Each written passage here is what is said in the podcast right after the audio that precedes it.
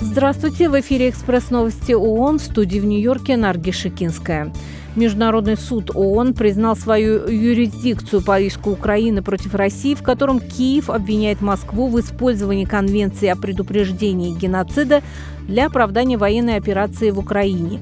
Речь идет о том, что, по мнению России, Киев пытался совершить геноцид русскоязычного населения Донбасса. Россия со своей стороны заявила о том, что Международный суд ООН не имеет юрисдикции для рассмотрения подобного иска.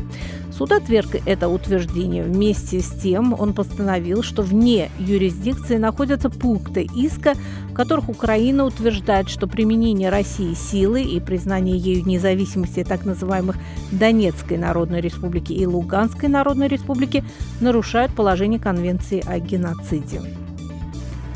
Тысячи жителей Газа продолжают покидать охваченный насилием Хан Юнис.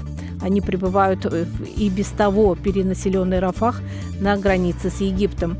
В ООН предупреждают, что там складывается катастрофическая гуманитарная ситуация. По данным Всемирной организации здравоохранения, на сегодняшний день в результате обстрелов или наземных столкновений погибли, ранены или пропали без вести 100 тысяч жителей Газы.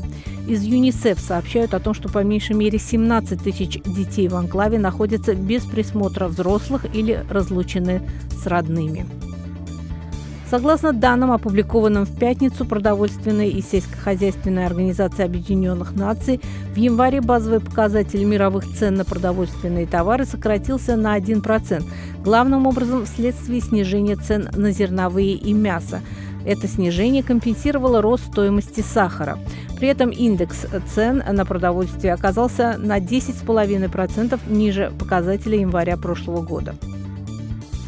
Координатор ООН по гуманитарным вопросам в Украине Денис Браун осудила нападение на юге страны, в результате которого накануне погибли два сотрудника гуманитарной организации и еще несколько получили ранения.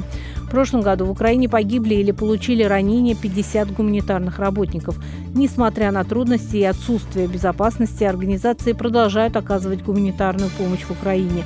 Сегодня межведомственная автоколонна доставила гуманитарные грузы жителям прифронтовых населенных пунктов в Харьковской области.